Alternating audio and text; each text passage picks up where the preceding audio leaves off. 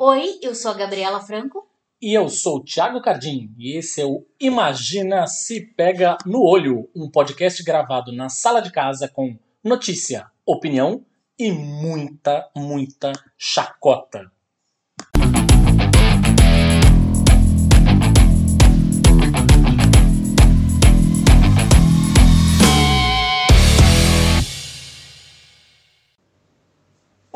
Olá, um bom dia, um boa tarde, um boa noite, só para você que, como nós, Só é para baixinhos. Só para baixinhos. Olha aí, combina com o que eu ia falar. Você me interrompeu, a gente nem conversou.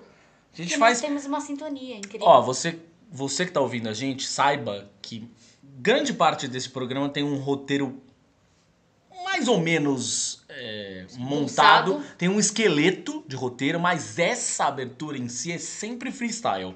A gente nunca conversa sobre o que a gente vai falar. Então, o que você falou sobre Baixinho, só para... baixinhos. Pois é, o que eu ia falar é bom dia, boa tarde, boa noite pra você que, como nós, é satanista. Olha lá, tá vendo? Nossa, o que, que tem a ver, Com Thiago? a Xuxa.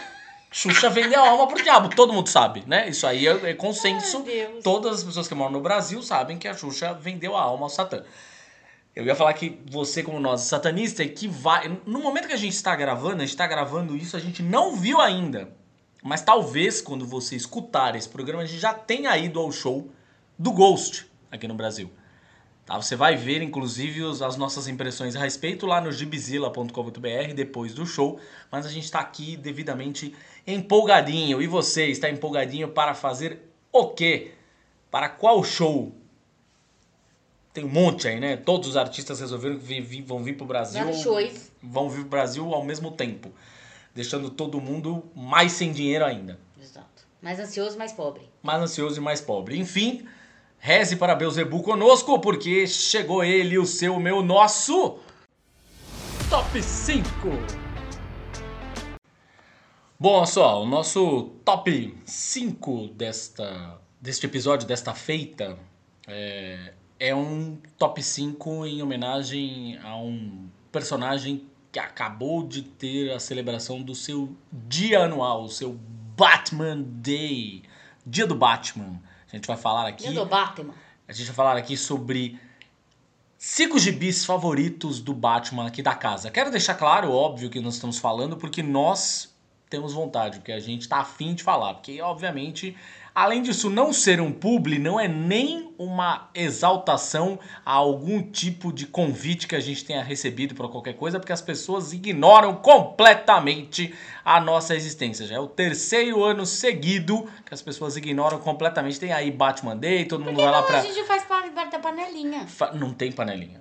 Não existe panelinha. Não existe Porque a panelinha. gente é amiga da Alexandre Link, aí a galera não manda as coisas pra gente. Não tem panelinha. gente, é isso. Vamos falar aqui de cinco gibis do Batman que esta casa gosta. Vamos começar por. vo- Voltamos a dizer, tá? Explicando as regras aqui do top 5, que podem mudar, tá? A gente pode mudar de uma semana para outra e foda-se. É, Mas as regras até o momento desse top 5 são: top 5 não é um ranking. A gente elege cinco e coloca na ordem que a gente bem entende aqui, tá? Não entenda que esta é a primeira, a segunda, a terceira, mais importante, menos importante, não. São cinco gibis que a gente gosta, tá? A gente tem aqui, primeiro, Batman, o Messias. Sim, é meu gibi preferido do Batman. Batman o Messias é escrito pelo Jim Starlin, né? É. É, desenhado pelo Bernie Wrightson, que é- eu, eu adoro o traço dele, adoro ele desenhando o Batman. É, esse Batman meio... Ele faz um Batman. meio bem- grotesco, é, assim, né? Uma coisa meio, assim, meio é. demoníaca e tal. É, e é uma. É uma história que é. Sei lá. Muita gente diz é, que é. Talvez estaria ombro a ombro, pau a pau com o Cavaleiro das Trevas, assim, em, em termos de. é, desconstrução do personagem, assim, né? Ou seja, de, em- como dá uma faz uma possível e impossível para dissecar o personagem nos seus mínimos detalhes. É uma história que tem o título, creio que já entrega para você aí que está lendo, né? Quem não leu ainda, mas Quem não leu, leia. Obrigatório, tá? Tem que ler Batman Messias. é uma coisa tem uma, uma pegada até um pouco religiosa assim. É, não, deve ser por isso que eu gosto. Então, não vamos entregar muito aí. Não, mas não, mas ela fala sobre um líder religioso, justamente uma seita, um líder religioso que o Batman vai vai vai investigar e aí acaba se enredando nessa nessa rede aí. Se quebra. É. Basicamente tem aqui temos um Se Batman nessa quebrado. rede é foda. Mas enfim, é, se- acaba pego nessa rede aí de falcatruas e tudo mais, mas é um HQ que te faz refletir muito e, por incrível que pareça, infelizmente, muito atual. É, já era atual na década de 80, quando foi lançada. 80 ou 90? 80, né? Eu acho que é 80. É 80. Já era atual na década de 80, quando foi lançada. Continua atual agora. É isso, ó. é, aqui no Brasil, pela primeira vez, saiu é, em 1989, né? Então, entre 80 e então, 90. é 80. É, bom, aí a gente tem Batman, O Longo Dia das Bruxas. Batman, O Longo Dia das Bruxas é Também aquele é um tipo de história que é uma história... hum, é, que é uma história... Aqui, no fim das contas, eu acho que eu considero o Batman, Longo Dia das Bruxas como uma espécie de um... é, um estudo muito maior, na verdade, da relação do Batman com os vilões dele, com a galeria de vilões dele, né? Ou seja, é uma história que se passa ao longo de muitos dias das bruxas, né? É, e respectivas datas comemorativas e afins. É, e a gente tem aí uma um- um- pequenos ensejos sobre cada um dos principais vilões do personagem, assim, é bem bem é, bem interessante, na verdade, bem bem curioso, assim. E a, a, a arte do Tim Sale, Tim eu, Sale. eu adoro, É, eu adoro. já não gosto muito. É, Eu não gosto muito da arte do Sensei, mas eu gosto muito do roteiro. é, Que é do, que é do Jeff curiosamente do Jeff Loeb, né? Que não é a pessoa que costuma acertar mais, assim, mas enfim, é um, é um roteiro bem interessante. É, acertou nessa. Aí a gente tem no terceiro lugar aqui do nosso top 3, Asilo Arkham. Asilo Arkham é, enfim, não tem muito o que fazer, né, cara? É Também é um dos meus preferidos. Grande Morrison com a arte do Dave McKean, né? Sim, Não tem muito o que fazer. É, é. Aqui, o que eu acho legal. da- se Batman, ao longo Dia das Bruxas, talvez seja uma análise sobre. É, talvez a relação do Batman com os vilões, assim. Asilo Arkham talvez seja é, a história definitiva para quem defende que o Batman é tão maluco quanto os vilões que ele, que ele combate. É, isso já fica, isso já fica um pouquinho já hum, mais explícito em Piada Mortal. A gente sabe que também é um dos meus preferidos, mas todo mundo cita. Curiosamente, o Thiago pôs os três que eu citei logo de cara. Ele falou, me fala aí os preferidos É claro, aqui é assim. Aí eu já falei, Assim essas três funciona. ele colocou. É, depois eu falei Piada Mortal e ele deixou de fora, mas... É, a gente aqui de- deliberadamente a gente deixou de fora tanto Cavaleiro das Trevas quanto Piada Mortal, porque É. enfim, são os e o Batman 1, né? Enfim, que forma talvez a trinca que todo mundo fala quando fala de melhor história do Mas Batman. o Arkham realmente, ele. é, Assim, a, a, sani- a insanidade do Batman, ou a sanidade do Batman, colocada em prova, colocada em xeque, já é. Já é colocada em xeque no, no Piada Mortal. No Asilo Arkham, ela é mais trabalhada ainda, né? Então é animal. E a arte é do Dave McKean, gente. É assim, cada. É cada, descaralhante. Cada, né? mercu, cada mergulho é um flash. Cada virada de página é um splash. Bom, aí a gente colocou aqui também Uma Morte em Família. Uma Morte em Família que, curiosamente, também é escrita pelo Jim Starlin, né? Sim, É, que foi acho que um das HQs que me fez chorar na vida. Pois é, na verdade. É, é, é- é curioso, assim, porque é, essa HQ teve a história. É, esta, bom, a H- é a HQ da morte do segundo Robin, né? Do Jason Todd, é, que foi morto a golpes de. de como é o nome daquele diabo daquele negócio que ele usou de matar o pé de cabra? A- a golpes de pé de cabra pelo Coringa. É, assim, Jason Todd era um personagem Pau no cu. Era um personagem controverso, pra dizer o mínimo, assim, né? Ele era muito diferente do Dick Grayson, do primeiro Robin. Ele era absolutamente insuportável, rebeldezinho, pentelho. É, Mas o mais curioso é que essa história toda ela foi criada lá atrás, antes da internet existir, né? A gente tá falando publicação aqui no Brasil também, por volta de 88, 89. é, é uma história que as pessoas puderam votar no final dela. Se o Robin Você morria ou não. decide. Você decide. E as pessoas votaram pela morte do Robin. Você vê como, você vê como o Jason Todd era querido. Mas, curiosamente, a história é conduzida de uma forma tão é, pung- Tocante, é. pungente, Pungente. né? É, que você fica triste no final pela morte dele, no. Então, você fica triste, na verdade, pelo que ela causa no Batman. Exato. É isso, é por isso. Você nem, você nem fica tão triste pelo Jason Todd, você fica triste pelo Batman. Pelo tanto que isso impacta, né, o, o Bruce. Tanto que isso impacta ele. E não foi tudo bem, que a gente sabe, obviamente, que é uma história, né, que depois perdeu É, muito do seu impacto porque o Jason Todd voltou à vida, Superboy, Como, como, como Superboy vilão. É, Superboy primordial socando as realidades fez o, a porra do Jason Todd voltar. É uma maçaroca dessas que as, a- tanto a Marvel quanto a DC adoram fazer. Enfim, o fato é que ele voltou. E voltou como vilão, o capuz vermelho, faz parte lá da. Agora é um. Uma espécie de anti-herói, digamos assim. É quase como um justiceiro de Gotham City, ele. É... Não, como se o Batman não fosse, né? Mas- Não, mas justiceiro literalmente, de matar as pessoas, é o que eu quero dizer, É. né? É, só o Batman só não faz isso, só aleja. O justiceiro da Marvel, eu quero dizer. É como se fosse a versão DC do justiceiro da só Marvel. aleja, não mata. É, mas enfim, de qualquer forma é uma história incrível. E aí, por último, a gente gostaria de recomendar que você lesse, principalmente o começo da passagem, isso é bem recente, da passagem do Tom King pelo gibi do Batman. Tom King é um autor sobre o qual a gente fala bastante é, nas nossas redes sociais, lá no Gibizilla, aqui no podcast a gente já falou também sobre ele. É um dos dois Tom que estão escrevendo excelentes quadrinhos de hominhos de super-heróis. Além do Tom King, temos o Tom Taylor, que escreve o Asa Noturna. E agora está escrevendo os Titãs. Mas o Tom King é um cara que, assim, teve pouquíssimas pouquíssimas passagens dele que eu considero equivocadas. É, Heróis em Crise, estou falando com você, mas é, a minissérie que ele escreveu do Visão, a do Senhor Milagre, a do Adam Strange, que é maravilhosa, é, tá saindo aqui no Brasil agora do Alvo Humano. Cara, são aulas de bom roteiro, assim, sabe? Bons gibis, inclusive para quem não gosta de, de gibi de super-herói. E a passagem dele pelo título regular do Batman foi muito boa. Eu dou destaque aí, inclusive, para a edição do.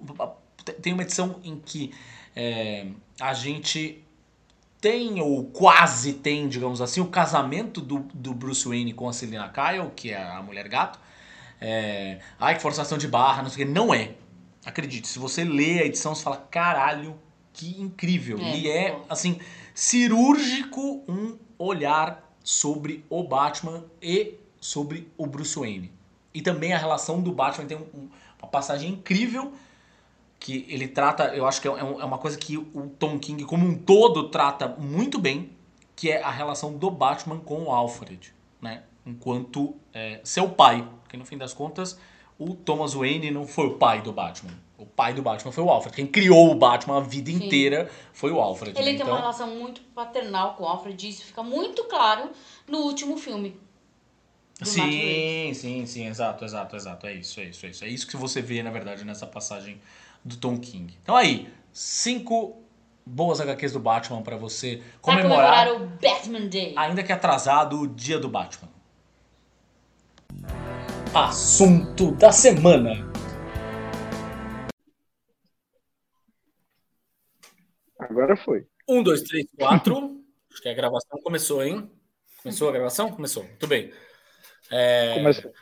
Bom, a gente está aqui de volta com mais um convidado no nosso Imagina se pega no olho.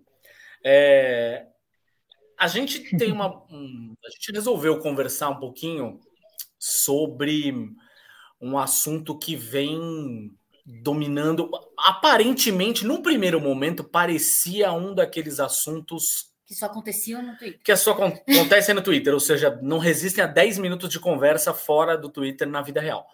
Mas a gente tem sentido, na verdade, que é um assunto que vai foi juntando diferentes assuntos ao longo dos ao longo das últimas semanas e fez com que a gente pensasse em abordar essa pauta aqui.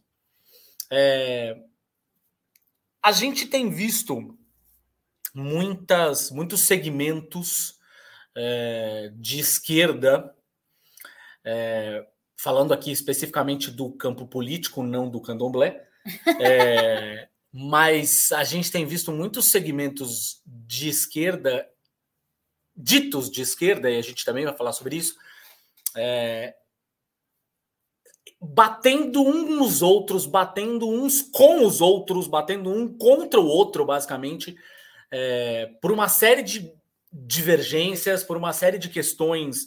É, isso se tornou muito, muito, muito de fato evidente. Já tinha, na verdade, ganhado corpo, por exemplo, lá quando começaram os conflitos Ucrânia e Rússia, quando teve uma galera que foi calma, peraí, o Putin tá tudo bem, vem aqui me dar um abraço, Putin, não sei o que, calma, pera um pouco.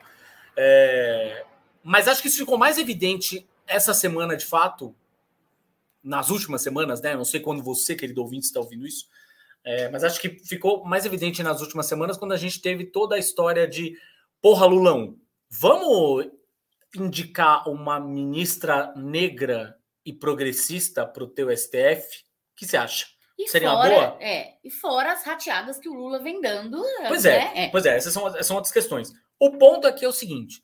Mas nós... isso ganhou uma proporção muito grande, até porque tivemos aí Gregório do Vivier fazendo campanha e tudo. Exatamente, então, tipo... a história da, da, é. da, ministra negra no, e progressista, é bom que se coloque este adendo, que é importante, é, para o STF. Bom, depois, obviamente, da, já falamos sobre isso no último episódio, se você escutou o último episódio, você vai lembrar é, das rateadas que o Zanin, que é este quase cria de Bolsonaro que o, o, o Lula colocou lá no STF, né? Revelou-se um, praticamente um, um uma Damares de calças.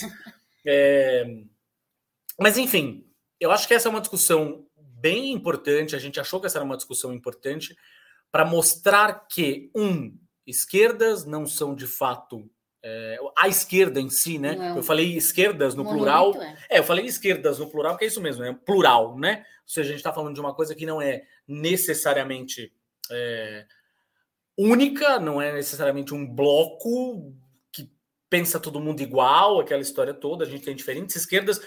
Você, caro ouvinte que acompanha esse podcast, já escutou, por exemplo, o nosso programa sobre comunismo, já escutou o nosso programa sobre anarquismo. São duas correntes de esquerda, mas são correntes que seguem para caminhos diferentes, ainda que tenham em algum momento as suas interlocuções. É... Enfim, esquerdas podem sim questionar outras esquerdas, não é mesmo?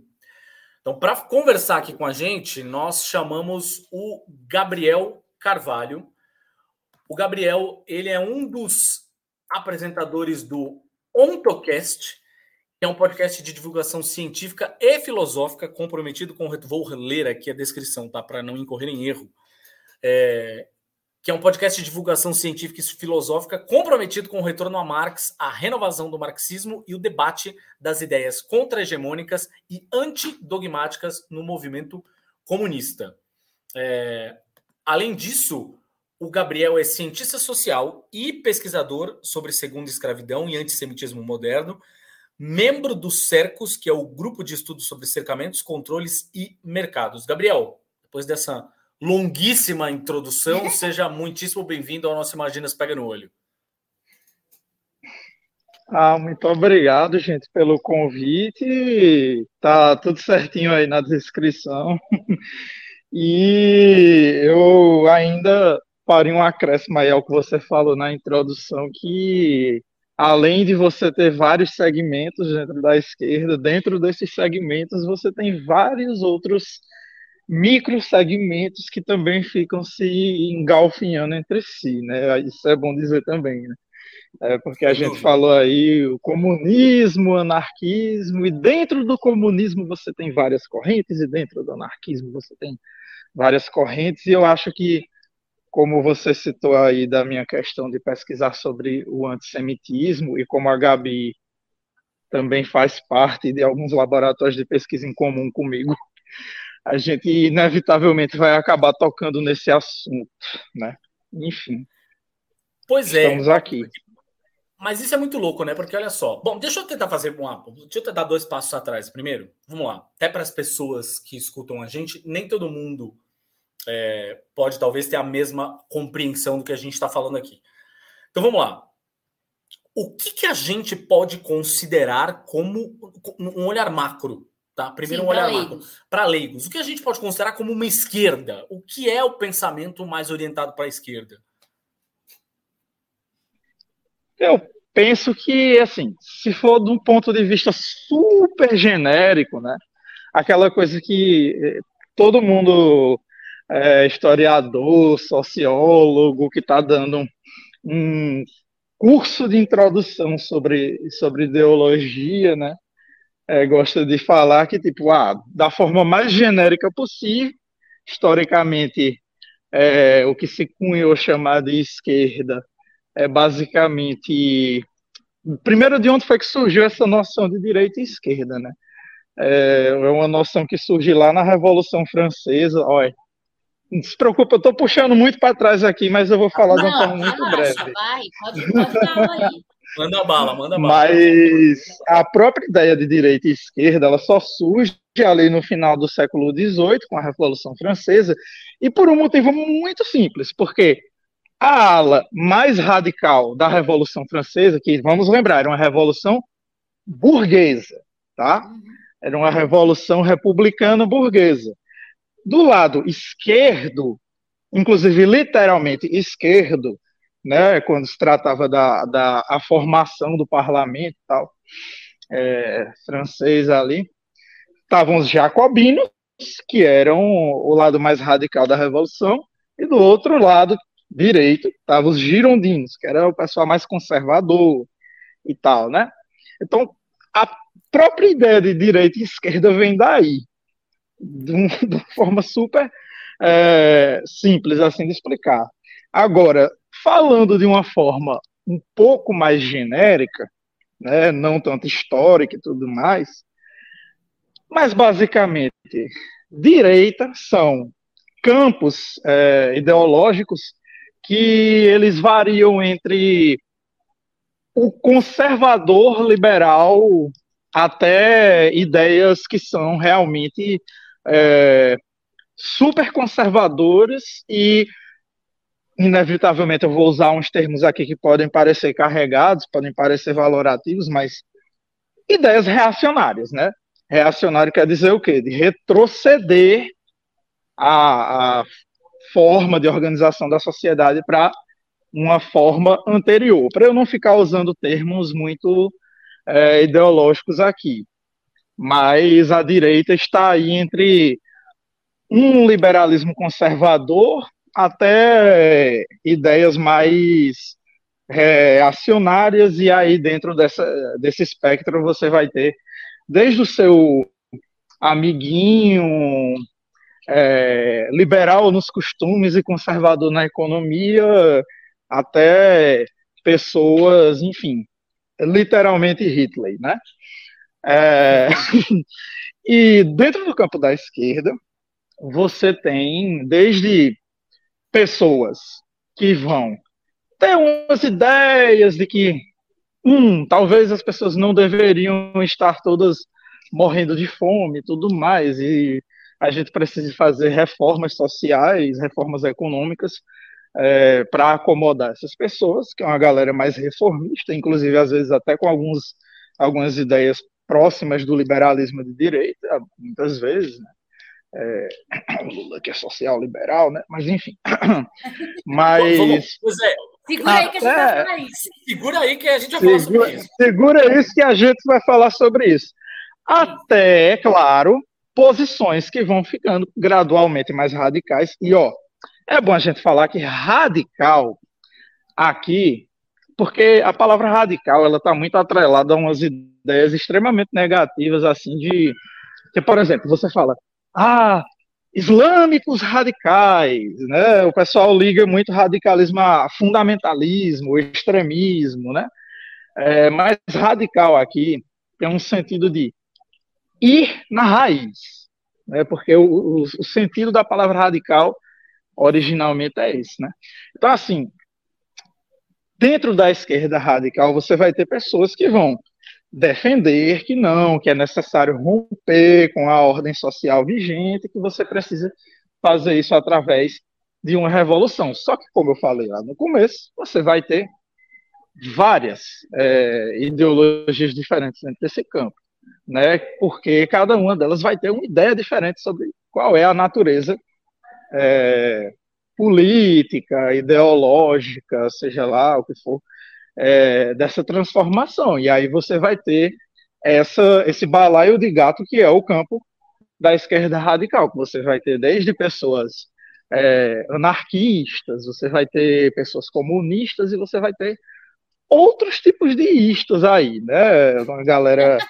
É, desde uma galera autonomista até uns malucão, tipo é, o pessoal pousadista, né, que falava de revolução interplanetária e, e que e defendia ideias aceleracionistas, né? Deixa o pau comer para desgraçar tudo e a gente é, ser levado até as últimas consequências para uma, uma, revolução intergaláctica. Enfim, isso é, mas isso aí é, é, totalmente extremo do extremo, assim, né?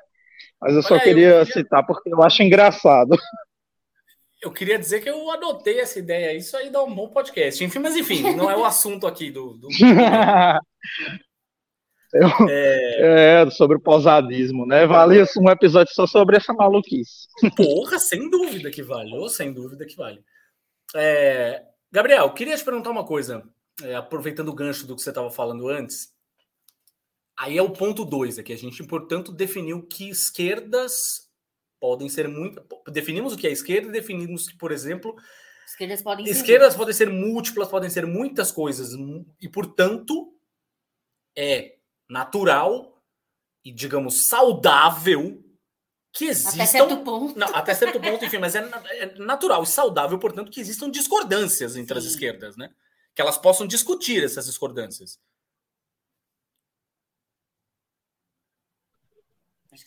Exatamente. É, assim, como você você está dizendo, né?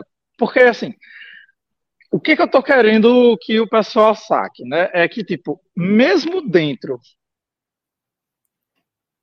de um campo definido dentro do espectro da esquerda, você tem discordâncias, sabe? Uma coisa que eu acho muito engraçada é que sempre que é, eu estou conversando com uma pessoa muito verde ainda na, nas discussões políticas, né? A pessoa fala assim: ah, sabe o que, é que eu acho muito ruim, Gabriel, desse negócio de ideologia? É porque o pessoal da esquerda fica só brigando entre si e não consegue chegar a lugar nenhum. Eu acho que todo mundo só devia se juntar pelo objetivo comum e todo mundo junto. Disse, Bom, então. É que veja bem, mesmo dentro da esquerda, não é tá todo mundo com um objetivo em comum, entende? Você tem é, dentro desses vários campos, você tem objetivos totalmente diferentes. Por exemplo, é, por mais que, beleza, eu me, eu me considere como comunista. Tem outras pessoas que se consideram comunistas também, que têm um ideal de sociedade comunista extremamente diferente do que eu tenho. Né?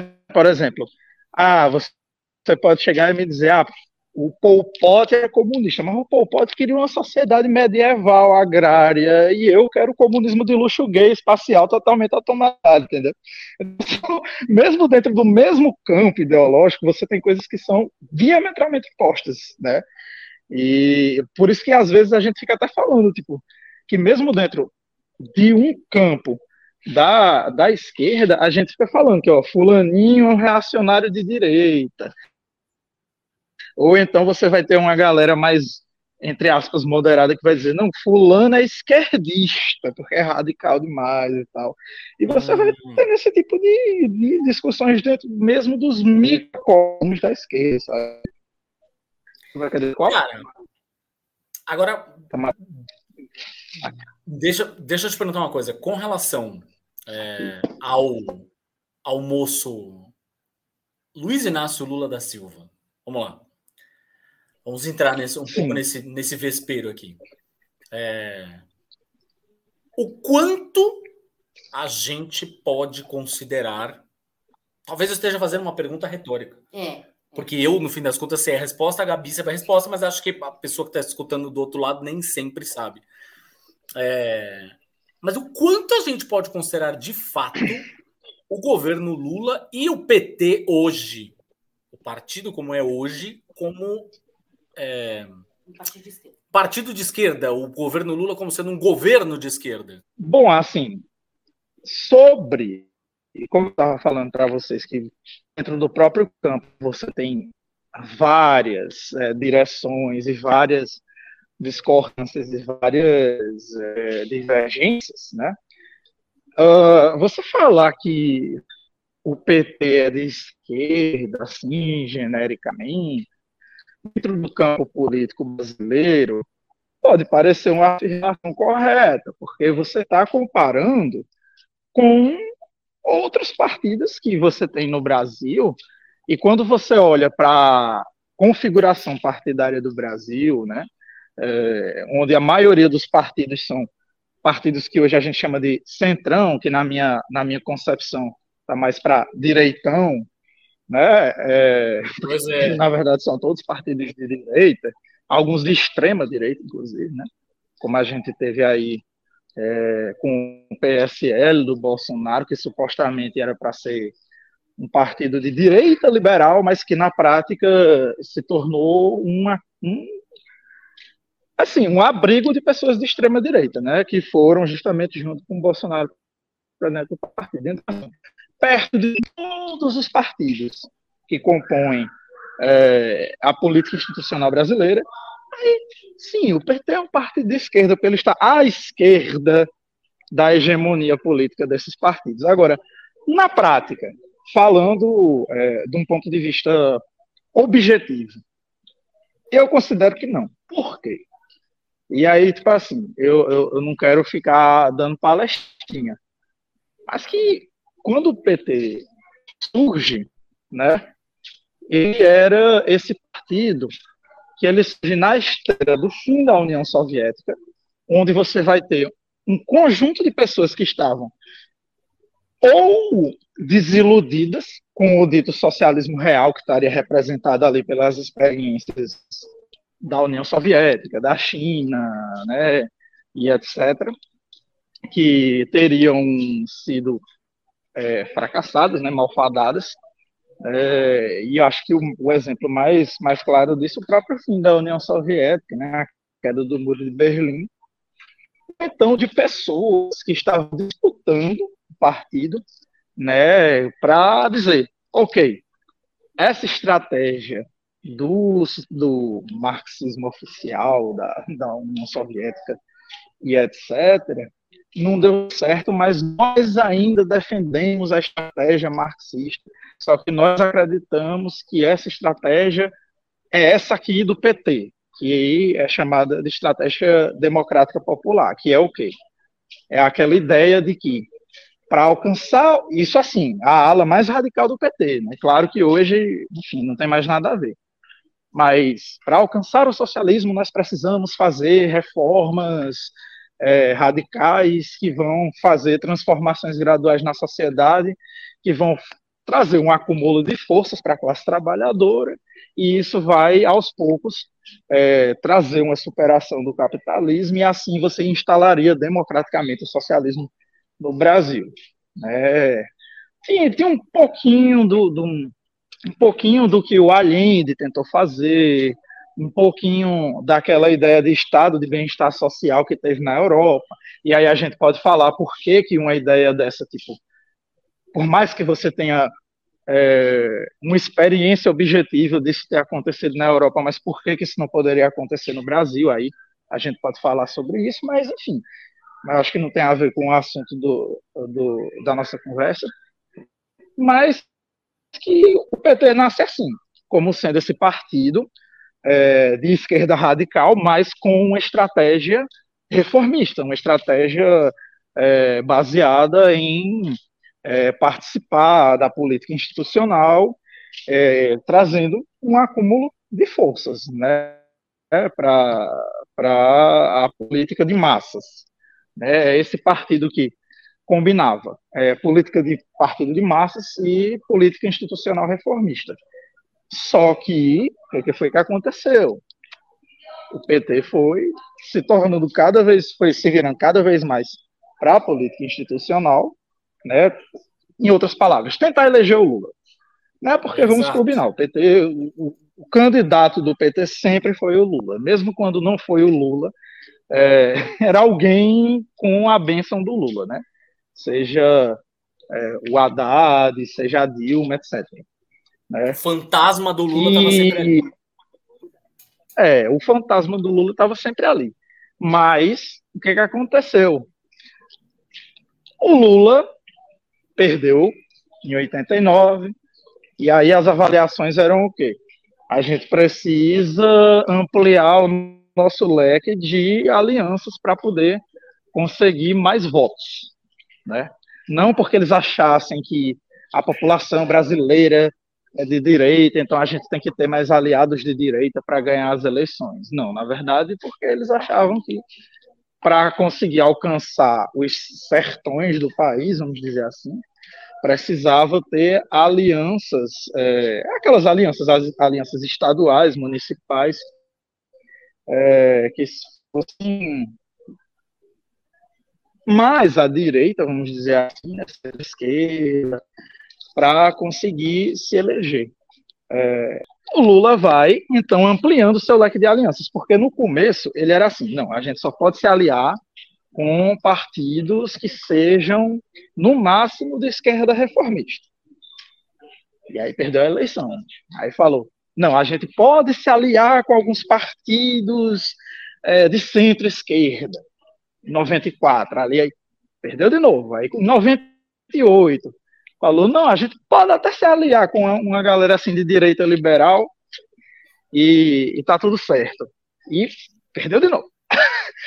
Até que em 90, 98 ampliou mais ainda as alianças à direita, mas também não ganhou, porque é assim, passa porque o governo do FHC estava tendo bons resultados econômicos, né? A depender de quem você pergunta, na minha opinião, não, mas tudo bem. Né? Mas estava muito popular, o governo do FHC ele se reelegeu. E também porque o Brasil tem uma tradição de se reeleger seus presidentes. Exato. Mas aí o Paulo e o Bolsonaro conseguiram a façanha de né, um de ser empichado e o outro de não conseguir se reeleger. Mas é o que, é que acontece. Chegou em 2002, vendo que o Lula estava crescendo muito sua popularidade, mas aí por causa do crescimento, porque veja, o que, aconteceu no PT, principalmente no começo dos anos 90, você teve uns rachas que saiu muita gente do partido por causa dessas puxadas cada vez mais para a direita no partido, né? E foram dessas puxadas que foram nascendo outros partidos que foram vindo de gente que era do PT. Foi assim que se formou. Em primeiro lugar, o PSTU, depois o PCO. É, eu acho que nessa ordem, se eu não me engano, foi o primeiro o PSTU e depois o PCO. Sei que o PSTU foi em 92, eu não lembro agora quando é que o PCO foi formado. E depois a gente pode falar porque o PCO não é um partido de esquerda, mas enfim. É... Sim, por favor. E sim. já no. E já no primeiro mandato do Lula, mas a gente ainda vai chegar nisso, mas no primeiro mandato do Lula, depois das primeiras, é, dos primeiros atos mais antipopulares do governo Lula, você vai ter a formação do PSOL, né? São todos esses partidos que se desmembraram do PT. Mas o que, é que acontece? Vendo que o Lula tinha grande chance de se eleger, esse pessoal mais à direita do partido eles foram construindo essas alianças. Foi assim que o Lula foi ter um vice do PL, que, né, o Partido Liberal, e aí que, que foi José Alencar, e o Lula fez né, a carta aos banqueiros, que, como a gente gosta de apelidar, né, foi a carta aos banqueiros. Né? Na verdade, que foi um cala-boca para dizer: não se preocupem, a gente não vai fazer revolução no país, é, a gente só quer fazer algumas reformas, é, para umas reformas populares para melhorar a situação do povo, né? Então, assim o Lula se elege e aí a gente sabe onde chegou, né? A gente viu aí no que é que deu, mas essa foi assim a trajetória do PT de um partido que era de esquerda radical no seu nascimento, é tanto que teve várias figuras que foram figuras muito importantes do, do movimento comunista brasileiro que estavam na formação do PT, né, e grandes intelectuais marxistas que também fizeram parte da, da formação do PT. Né? Você vai ter, por exemplo, uma figura que fez parte da fundação do PT, que foi o Florestan Fernandes. Né? Ah, sim. Grande sociólogo brasileiro marxista. Como eu disse, né?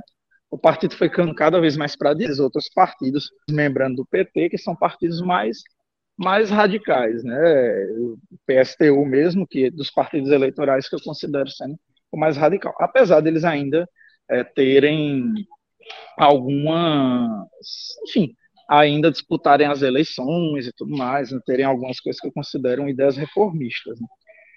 Mas de toda forma, né, essa foi assim a trajetória do PT da de um partido que foi a grande esperança da, da esquerda radical depois do fim do socialismo real para se tornar, um, na minha opinião, um partido social liberal, na melhor das hipóteses, né? E aí eu não sei se vocês concordam Sim. comigo. Sim, sem dúvida nenhuma. E aqui eu acho que tem que fazer, é importante que se faça um nessa parênteses. opinião. Sim, sim, sim. E, e acho que é importante que a gente faça aqui, na verdade, um, um, um parênteses aqui. Quando a gente está falando, portanto, do PT, a gente está falando de um partido que hoje, em teoria, não é um partido tão de esquerda assim. Está distante do que ele foi. Porém, veja só. Ou seja, portanto, já seria, em tese, absolutamente passível de críticas de outros segmentos da esquerda. Ponto. Mas ainda assim, ainda que fosse um puta partidaço de esquerda super é, alinhado é. com ainda assim poderia pensando a democracia como ela é montada hoje, né? Ou seja, em tese ele seria absolutamente passível de críticas. Se rateasse, se cagasse no pau, como no fim das contas a gente vem vendo algumas rateadas do Lula, enfim, e, e portanto ele deve ser criticado. Pensando, obviamente, na democracia. Sim, assim como tem vários outros partidos mais, mais à esquerda do que o PT, que também um poder aqui na América Latina, no que muita gente chama de onda rosa, que assim, uhum. mesmo sendo mais à esquerda do PT, fez várias cagadas também, né? A Venezuela para mostrar, né? Assim... Mas também um caso mais recente, como por exemplo o, o Gabriel Boric, por exemplo, lá no Chile, né? Que todo mundo estava achando que ia ser o puta líder radical lá no Chile. E tá vendo aí que nada disso, né? Pois é.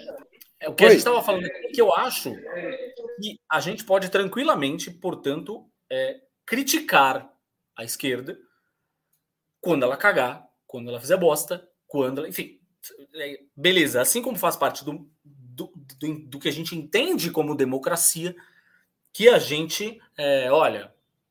Uh, critique os representantes do povo que foi eleito, que pelo, eleito povo. pelo, povo. Ou seja, ou, em tese, pelo foi, menos, se o é povo. É assim que funciona a democracia. Não sei se, se vocês sabem, mas é, é, assim: você vai, vota numa pessoa que, em tese, você acha que tem as qualidades para te representar em um nível onde você não pode atuar diretamente. E aí, essa pessoa não te representa, você tem toda toda todo direito de ir lá e falar para ela: não está me representando, Lula, não é isso que eu quero. Exato. Entendeu? E totalmente legítima essa, é, é, esse, esse comportamento, tá, gente?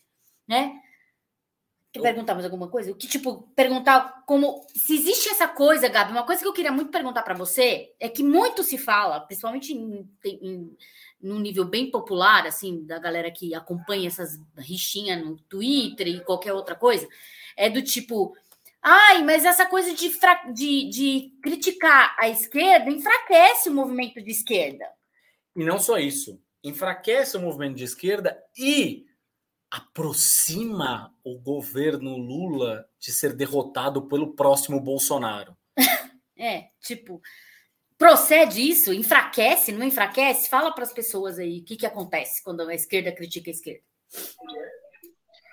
Na verdade, na verdade, o que acontece é o contrário, né? Como muitos de vocês já devem ter ouvido falar, a pior coisa que pode acontecer para alguém que está num cargo de liderança, e eu acho que num país o cargo de presidente é o maior nesse sentido, é algo péssimo.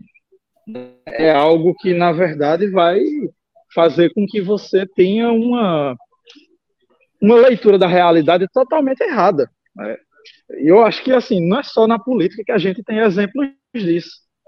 A gente pode ter vários exemplos onde você está cercado de pessoas que não lhe criticam em nada, faz com que você não perceba várias falhas e fraquezas e defeitos que, né, de outra forma, com pessoas mais honestas e, e sinceras, você veria.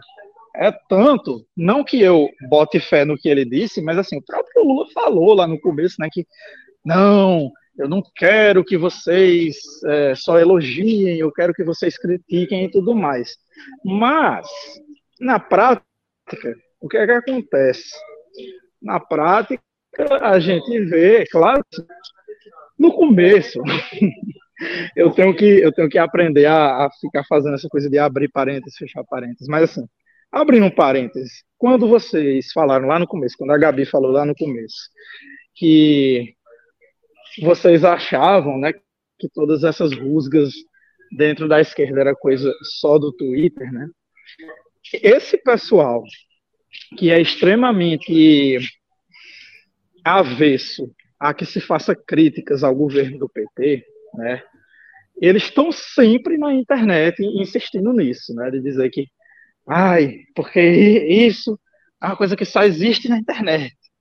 Ah, porque aqui essa piadinha que eles adoram fazer, né? Aqui no ônibus não se fala de outra coisa. E aí, você tá no Twitter falando isso bem, né, querida? Mas, enfim. É, mas, de toda forma, o que, que acontece? Se criou uma cultura dentro da militância petista, e eu sei disso porque eu acompanho essa galera desde o primeiro mandato da Dilma, sabe?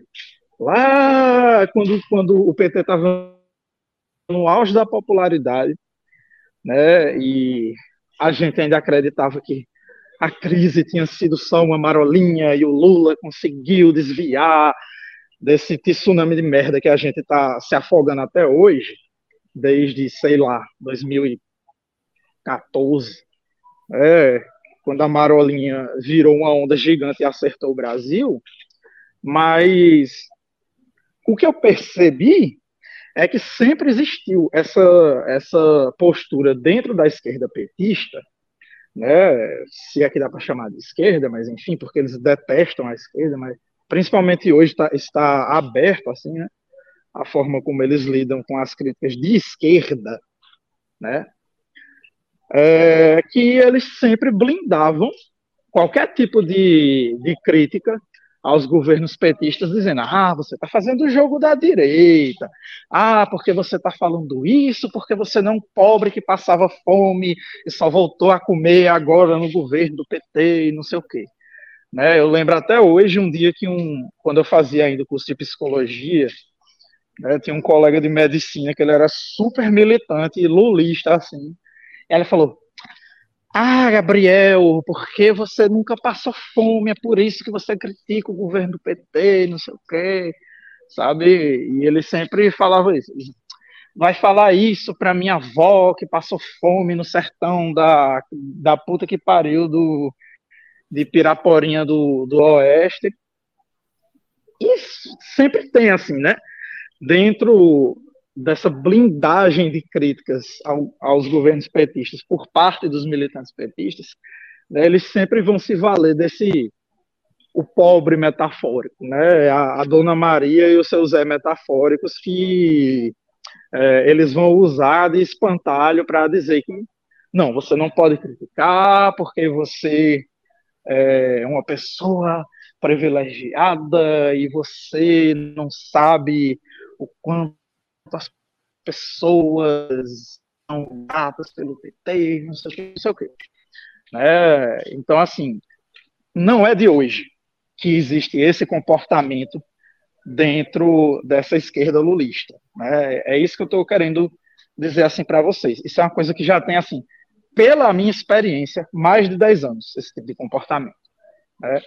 Então, assim, é, não é de hoje que eu, que eu me deparo com esse tipo de, de comportamento dentro da esquerda, da galera blindando o governo de críticos, né? E aí aconteceu o que aconteceu. A gente sabe uma série de cagadas que o governo do PT fez que foram enfraquecendo os governos institucionalmente e também é, economicamente, né? É, uma das coisas que eu lembro é assim que quando estava no governo da Dilma ainda foram criticadas, a gente fez até manifestações por causa disso, que foi tanto a nomeação do Joaquim Levy, né, para a Fazenda e também uns cortes que a Dilma fez, né, cortou não sei quantos bilhões lá da, da educação, foram dois cortes enormes que ela fez, 10 bilhões e 8 bilhões e meio, se eu não me engano. E aí, sempre que a gente fazia qualquer menção de, de criticar esse, esse governo de qualquer forma, era esse tipo de comportamento que a gente via, né? Não, do, de que eu observei, né? Porque o pessoal mais velho do que eu é, pode dizer que, que o pessoal do PT tem esse comportamento há muito mais tempo, né?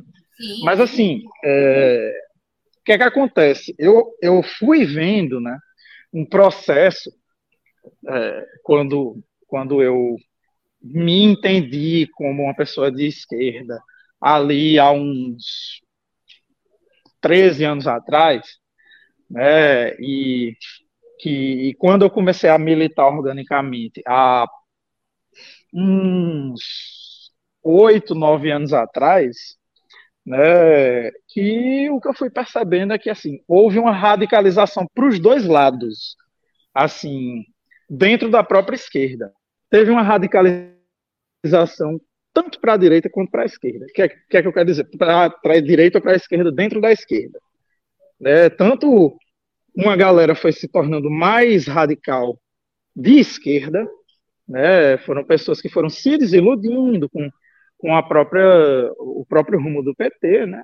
que defendiam a Dilma, defendiam o Lula e tudo mais, mas que foram se desiludindo, foram pessoas que se radicalizaram e se tornaram pessoas comunistas, anarquistas, enfim, pessoas que se identificavam como é, revolucionárias, né, que viam apenas uma saída revolucionária a única solução, né? O que é que eu quero dizer? Os 2015 ficavam falando ah, não pode criticar o governo da Dilma porque você está fazendo o jogo da direita. Essas pessoas nem sequer falam mais de jogo da direita. São pessoas que hoje elas se comportam como pessoas que puxam a, a militância petista para a direita, né? É um pessoal que fala que ah, não vai admitir esse pessoal de esquerda querendo sabotar o governo com pauta identitária, não sei o quê. E é sempre isso, né? É, sempre. Se lá atrás, em 2015, 2016, é, você tinha uma, uma briga dentro da esquerda entre a galera que se achava os mais radicais, os mais revolucionários, e o pessoal contra o que eles chamavam na época né, de pós-moderno, cirandeiro, não sei o quê. Né? Na, em 2015, 2016, você tinha essa besteira, né? De ficar é, chamando sim. o pessoal do movimento negro, LGBT, feminista, dizer, ah, é cirandeiro, ah, é, é, é pós-moderno, não sei o quê. Hoje, porque antes a gente identificava isso com a militância é, reformista, petista, né? A galera que estava defendendo a Dilma, estava defendendo é, o Lula tal. Mas hoje é o próprio pessoal de esquerda, é, lulista, petista, que fica atacando essa galera é, dos movimentos que hoje o pessoal chama de movimentos identitários. Né? Então, assim, uma das maiores tretas dentro da esquerda que eu tenho visto ultimamente, pelo menos aqui no Brasil, é que você está criando um movimento reacionário da esquerda, né, de pessoas que a gente gosta às vezes de chamar de esquerda de velho, velha esquerda, né, que eles ficam def defendendo governos, que eles dizem que são governos de esquerda, que são governos populares e tudo mais, né, mas defendendo ações antipopulares, ações reacionárias desses governos, né, e acusando qualquer tipo de crítica de ah, vocês são identitários, pós-moderno, tá é, querendo sabotar e não sei o quê. E tem sempre um tom meio conspiratório, assim, sabe? É, por trás dessas falas. E eu acho que isso dá até um gancho para a gente falar sobre uns outros problemas, né? Que tem. Teorias conspiratórias. Não é nem a palavra certa, acho que é algo pior do que isso. Dentro dessas. É, dentro, dentro de um, pensamento conspiratório de esquerda, né? Eu acho que era uma coisa importante para a gente falar sobre essas, essas tretas internas da, da esquerda. O que é que tu acha, Gabi? Eu, eu acho ótimo. A gente está falando de. Quando a gente está falando de teorias da conspiração, é, isso me lembra algumas coisas que eu tenho visto recentemente, pessoas. Eu achei que era. Confesso, confesso, do fundo do meu coração, que eu achei que a gente estava falando de uma piada.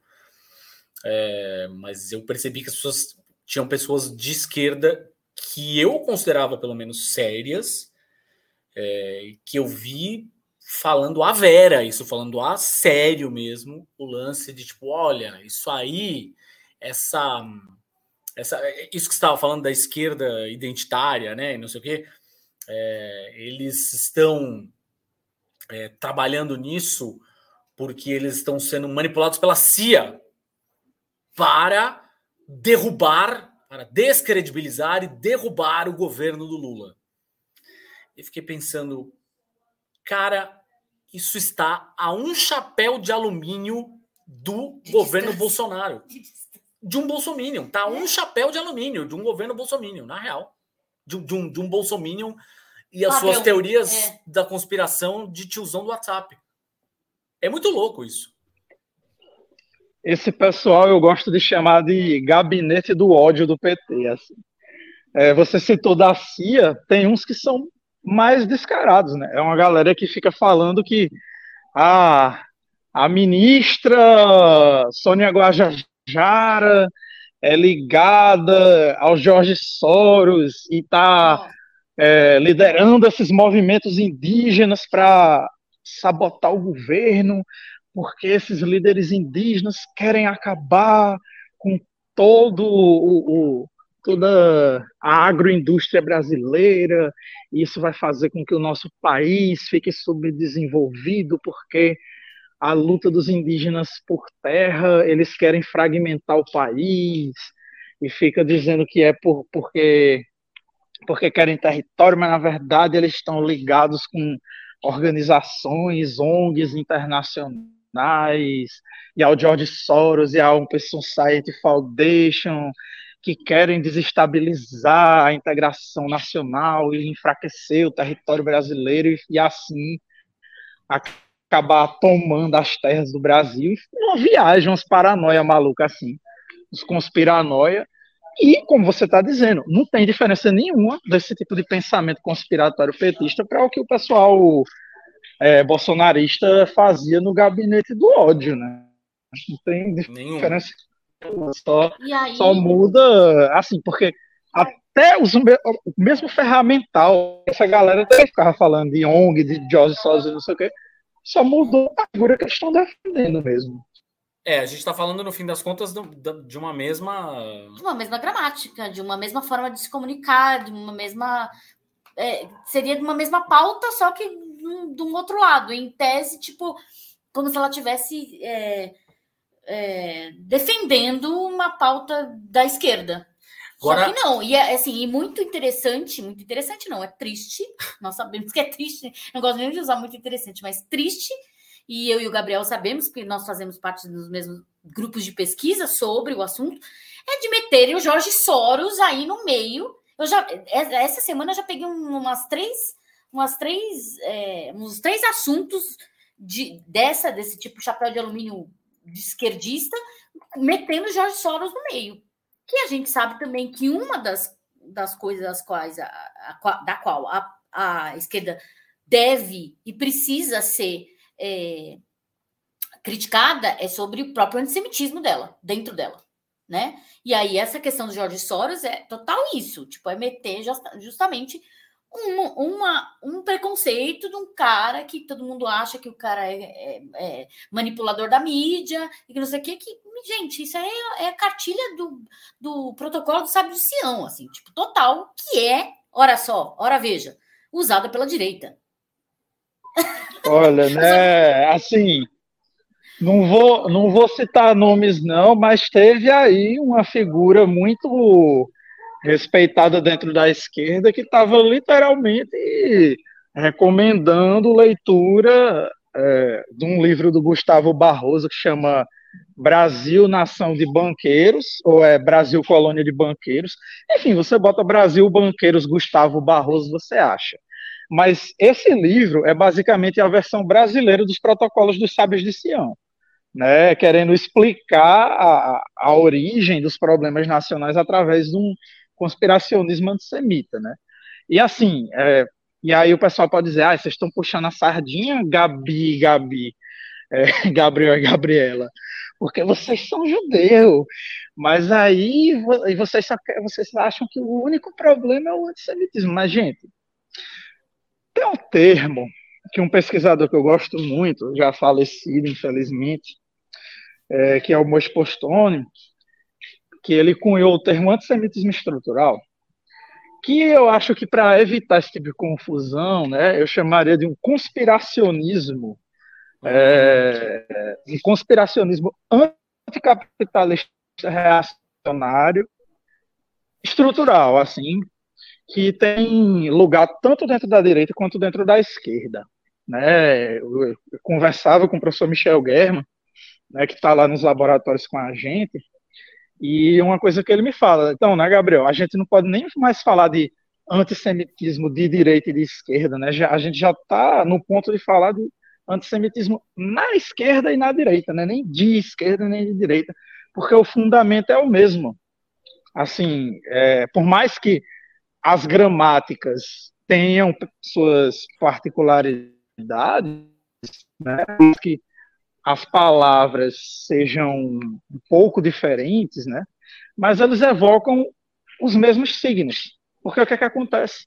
Por que, é que a gente consegue ver esse tipo de conspiranoia tanto na direita quanto na esquerda? Porque tanto na direita quanto na esquerda você tem esse de anticapitalismo romântico e reacionário que existe desde o nascimento da, da esquerda, desde o nascimento do país. Né? No, no ensaio do, do Roberto Curtis que chama é, Economia Política do Antissemitismo, esse, esse ensaio está presente no livro da organizado né, pela professora Arlene Clemer, chama Marxismo e Judaísmo, Histórias em uma Relação de mas possivelmente, né, esse texto ainda não foi traduzido na íntegra, mas a parte mais importante está lá. É, mas nesse texto ele, ele mostra com essas ideias anticapitalistas que acabaram escambando no antissemitismo, já existem desde os primeiros pensadores. E essas ideias, elas também acabam sendo adotadas é, pela direita, né? E a direita fica falando, né, de ah, o globalismo, é, o, o, como é que chama, como é que eles chamam, o, o cosmopolitismo, falando sobre a, as então, pronto, está aí uma palavra que, que é comum para os dois lados, tanto, tanto para o reacionarismo de direita quanto de esquerda, é falar do identitarismo, né?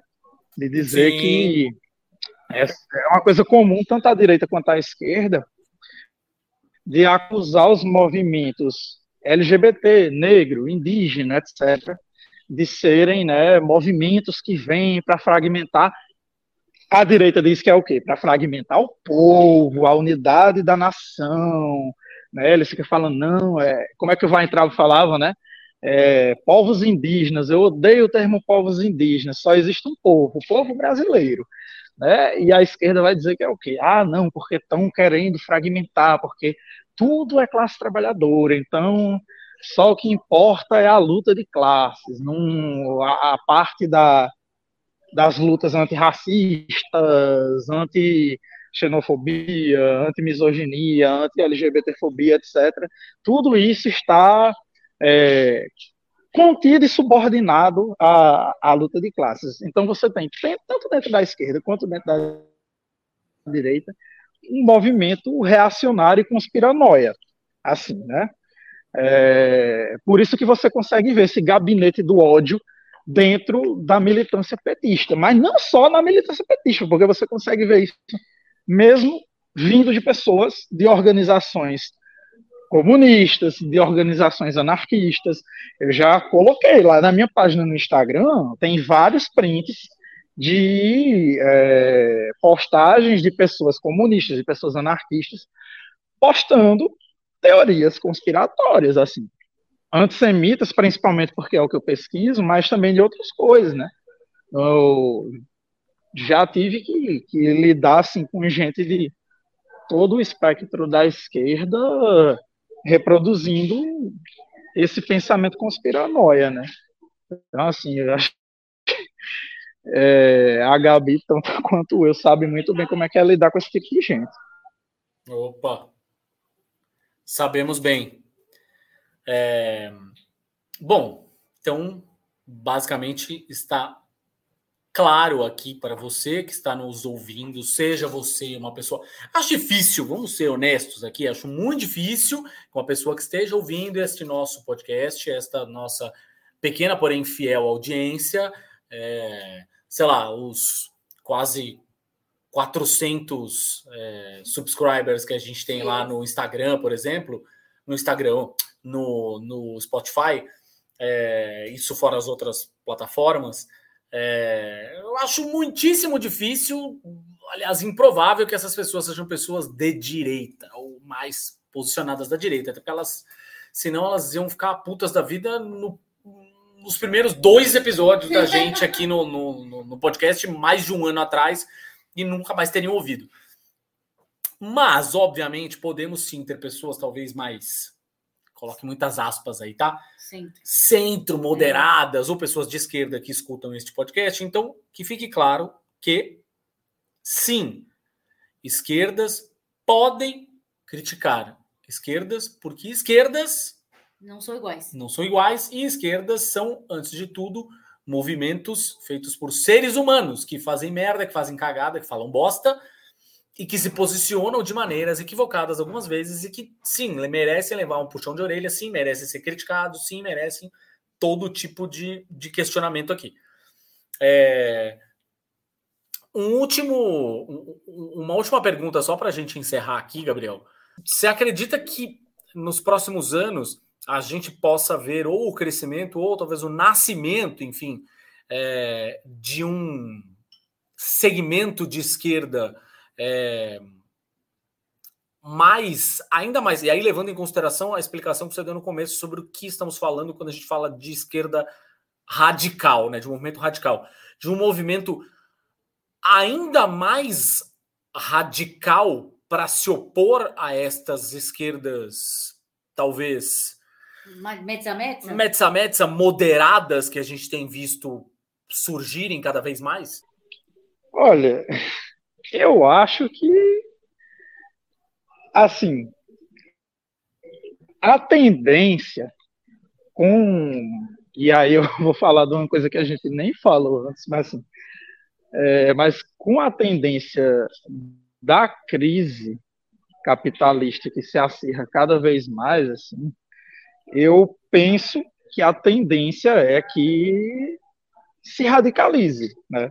É claro que você sempre vai ter as pessoas que vão continuar acreditando na, na saída reformista, na saída, entre aspas, moderada, mas eu penso que, tipo, conforme as coisas vão se apertando cada vez mais, que a crise capitalista vai se tornando cada vez mais grave, fica difícil o, o, o horizonte, sabe, de possibilidade de uma, de uma saída reformista moderada, ele vai se tornando cada vez mais estreito, né?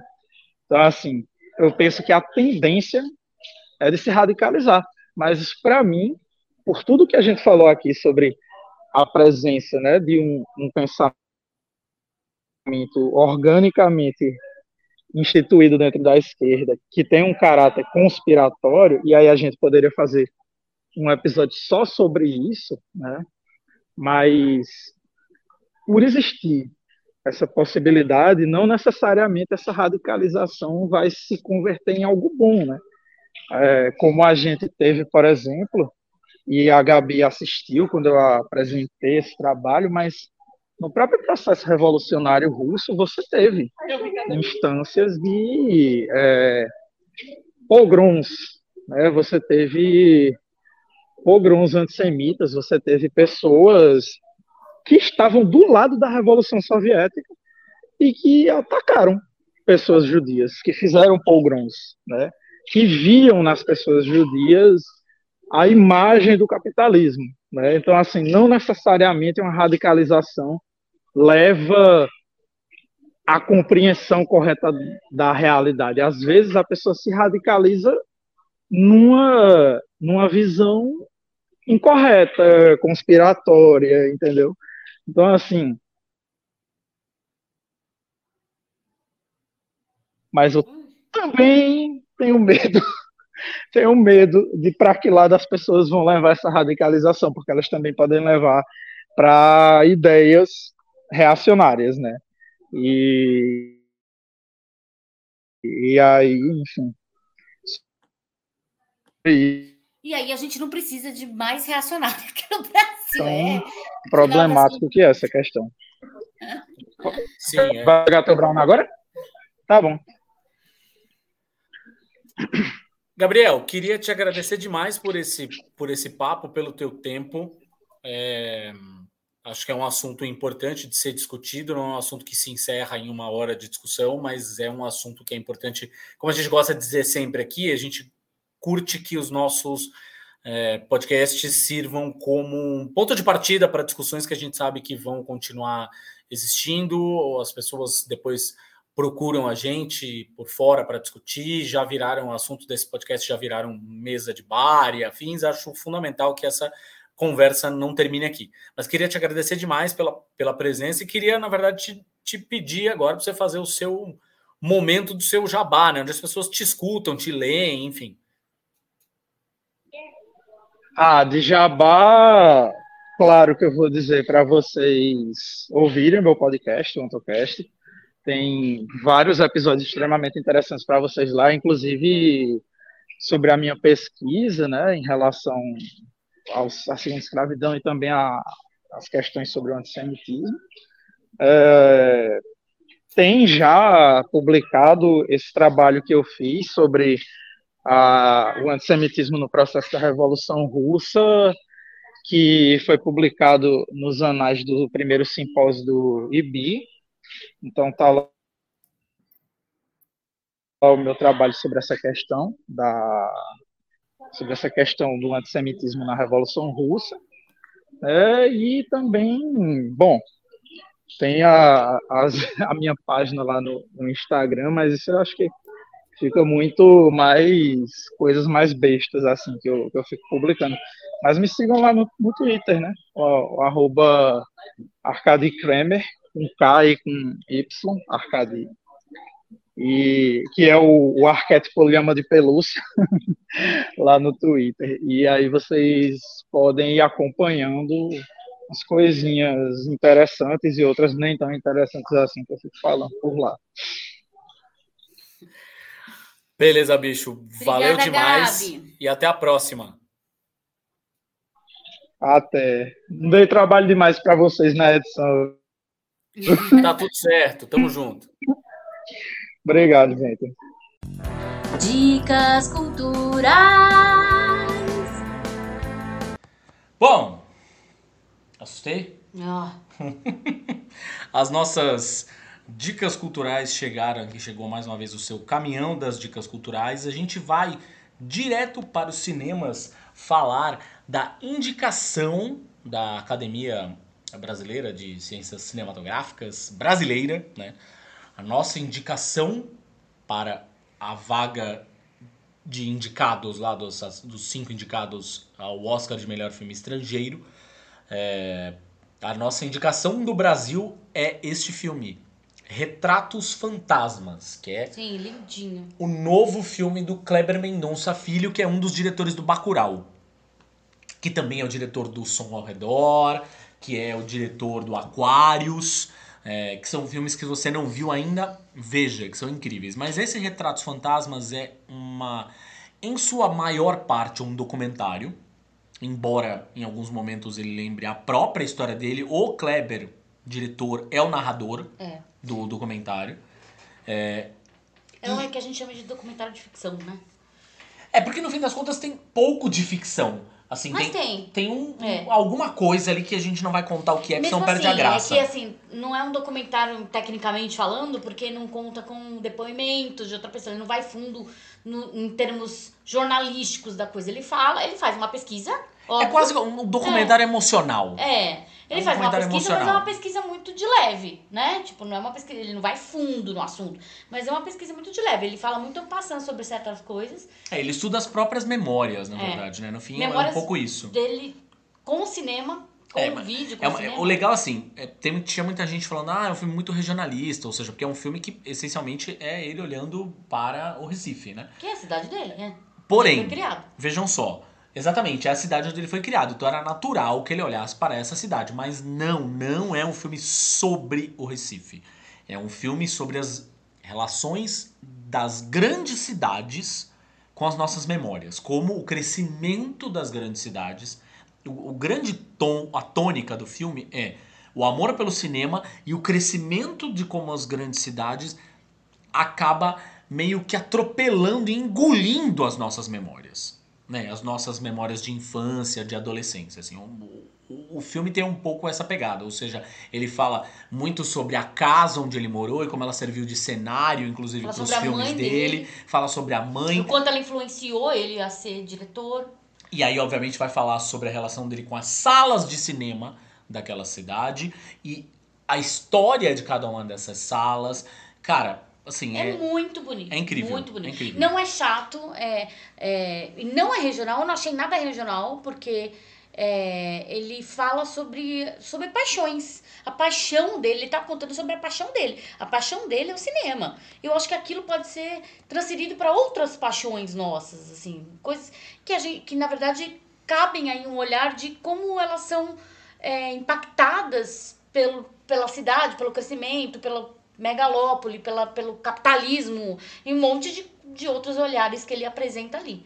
Não só o cinema. E calhou dele ser um diretor e falar sobre a paixão dele, que é cinema. Mas pode ser, você pode ser um arquiteto, você pode, eu, no jornalista, e como que isso impactou, como que eh, o crescimento, como que o capitalismo, como que ah, ah, né, a, o crescimento desenfreado do capitalismo selvagem e de tudo que, que isso implica é, impactou meu amor pelo jornalismo. Enfim, pode ser outro, outros, outras paixões, podem ter esses olhos. Tem uma. No fim das contas, ao acabar o filme, fica muito claro que é um filme que caberia em qualquer cidade do Brasil. Qualquer, Qualquer- grande cidade, cidade. caberia. Ponto. Todo É mundo isso. pode transferir o que ele sentiu em Recife para sua cidade. A não ser que você mora numa cidade muito pequena, mas ele tá falando justamente das grandes cidades. É então, aí. São Paulo, Rio de Janeiro, Be- Belo Horizo- Belo Horizonte, Curitiba e Nova Porto York, Alegre. Exatamente. É. Não importa. Aquilo pode ser transferido, totalmente transferido. É muito bonito, é muito legal, é muito gostoso, é muito envolvente. É, Muito é envolvente. Envolvente também é a série que a gente quer indicar aqui pra vocês, que é uma série que está no Amazon Prime, é uma série brasileira também, que é A gente tem assistido bastante, bastante pro- Produção produção, nacional, nacional. é. A gente está falando de uma série brasileira em oito episódios chamada Cangaço Novo. Você já deve ter entrado, ou se você não entrou no hype, você já deve ter passado a margem do hype aí nas redes sociais, das pessoas falando. É sim, faz jus pra caralho o hype. A série é boa assistir, demais. gente. Sério, assim, sério. É isso mesmo que a série é, é um cangaço novo. Então imagina lá a trupe do Lampião, Maria Bonita, é, todo mundo lá, o. Como é que ele chamava? O, o outro Lá daqui a pouco nós vamos lembrar. cangaceiro dele? Porra. Corisco. Corisco. Corisco. Corisco, todo mundo, exatamente. O gato, toda, toda a galera lá do Lampião. Gato! Toda a galera do Lampião hoje, 2023, numa cidade do sertão do Ceará, com um smartphone e o caralho a quatro. Imagina Lampião em 2023. É isso que é Cangaço Novo. É sensacional. É um filme de, de Uma série. faroeste. É uma série, uma série. É, uma série, aliás. Uma série de faroeste no, ser- no sertão nordestino. Isso, e é, a, a, a produção é totalmente nordestina. É direção nordestina, com elenco nordestino, com trilha sonora nordestina, com, com o- as locações norde- nordestinas. É sensacional! Sensacional! E é, tão, e é super envolvente, como eu tô falando, tô usando demais essa palavra, mas é muito envolvente. Você não quer parar de assistir, você quer fazer um binge, assim, você quer assistir todas as séries, todos os episódios direto, porque você quer saber o que acontece, né? De tão legal, de tão. É, é muita ação, muita ação, muita ação, assim, a flor da pele, assim, às vezes até forte demais para estômagos sensíveis Sim, fato. tá? Porque é bem forte. É, é- gente, estamos falando de lampião aqui, estamos falando de cangaço. É, assim, não vai ter suavidade. E no fim das contas é uma história. é- como- Mas eu só queria, não, só queria terminar essa fala falando da minha mais nova heroína. Ah, sim. Falando da minha mais nova heroína, que é uma das protagonistas da série, que é a Dinorá, que é, que é, que é interpretada pela Alice Carvalho. Que mulher! Que mulher! Eu quero ser a Dinorá quando eu crescer. Eu quero ser a Dinorá quando eu crescer. Ela é maravilhosa, cara. Ela é maravilhosa. É a nova heroína brasileira. A conexão que eu ia fazer é assim, é essa. Isso que a gente tava falando sobre memórias e heranças, não sei o quê, né? Sobre é, a- o Retratos Fantasmas, de alguma forma se encaixa aqui também, né? Ou seja, a gente tá falando que é uma história, tem um, um cerne, um coração da história que é sobre herança, que é sobre. é, Ancestralidade. ancestralidade, sobre história, sobre família, enfim. Tem um- um- uma coisa que liga esses E dois. só pra deixar aqui, vou deixar um beijo pra Maíra, que é minha prima, que trabalhou na produção da série, que mora lá, em Fortaleza. Um beijo, Má. Muito bem. E ela ficou toda orgulhosa. Eu trabalhei nessa série. E aí a gente tem, como gibi, um lançamento das Zapata edições do Daniel Esteves. Beijo, Daniel, que eu sei que escuta esse podcast. A gente está falando aqui de O Fantasma da Ópera em São Paulo, que é um gibi escrito pela Larissa Palmieri e desenhado pelo Al Stefano, que é uma reinterpretação, na verdade, da história clássica do Fantasma da Ópera, é, aquela mesma que virou o musical do Andrew Lloyd Webber, é, e só que ambientada no Brasil dos anos 20 ali, né? Ou seja, pega muito da coisa toda do se passa, portanto, você imagina, né, que se passe, eu falei o título do gibi aqui, O Fantasma da Ópera em São Paulo, você imagina, portanto, se passa no Teatro Municipal, né? É, e é uma história que passa muito também por toda aquela coisa dos modernistas da Semana de Arte Moderna de 22. É, essa adaptação, na verdade, eu acho uma adaptação muito inteligente. A Larissa foi certeira nessa, nesse roteiro. O traço do, do Al é incrível, mas o que eu queria destacar aqui era o roteiro da, é o roteiro da Larissa porque foi certeiro ao trazer os elementos básicos da história principal, mas criando conexões e criando atualizações, criando modificações na história que a deixaram cada vez mais brasileira, a coisa toda da protagonista ser uma mulher negra naquele momento, negra de origem humilde, é, o quanto a, a influência dos modernistas é, fazia sentido ali ou não, os mecenas, é, o samba de alguma forma, sem dar spoilers, mas tem um papel nessa história. É, enfim, tem uma, uma. Ficou uma história de fato com uma cara muito brasileira e não aquela coisa só acochambrada, assim, sabe? É, vou só fazer um, um uma adaptação, colocar em São Paulo e beleza. Não, assim, é, é de fato uma a história, essa história trágica de amor, é, de amor é, por uma pessoa e pela música, né, pela arte, é, contada de um jeito que só caberia de fato no Brasil. Então, Fantasma da Ópera em São Paulo. E aí, por último, a gente não poderia deixar de dar as boas-vindas a O Disco, que no caso é o disco da semana, mas também se chama O Disco, que é o primeiro álbum, enfim, da Banda Del Rey. Banda Del Rey, talvez você não saiba de quem se trata. É... Eles eram. Bom, o vocalista e é, frontman da banda, porque ele não é só um vocalista, ele é um showman ali, né? Da banda, é ninguém menos do que o China, o Chinaína, né? Que ele tá atendendo pelo nome de Chinaína agora. É, que é. tem uma, uma frutífera carreira aí como, como é, músico, músico solo. Foi, eu o conheci, na verdade, muito lá atrás, quando ele era vocalista de uma banda que eu não existe mais, mas que eu continuo adorando, é que lançou um único disco, que é o Shake Tosado.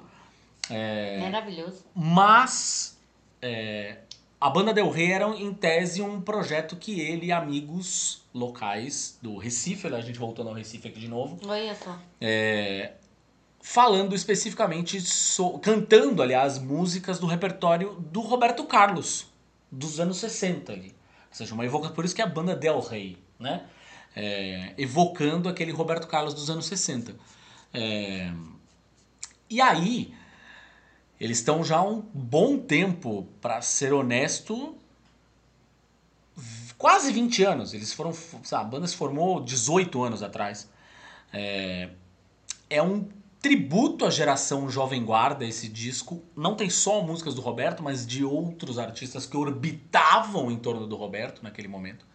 É, mas as músicas todas têm um tchan de quem é, carrega consigo influências muito diversas. As músicas são gostosas, leves, divertidas, dançantes, são versões incríveis, mas são versões que carregam consigo uma malemolência diferente, assim, saca? Elas não soam com aquela talvez inocência dos anos 60, elas já soam é, um pouco como é, o que aconteceria se a galera do Mangue Beat, por exemplo, estivesse fazendo releituras aqui de, de Roberto Carlos, saca? Então é um pouco isso, assim. O disco, simplesmente assim, se chama O Disco, que é, é um, uma, um grande tributo a esse momento da música brasileira vindo da banda Del Rey.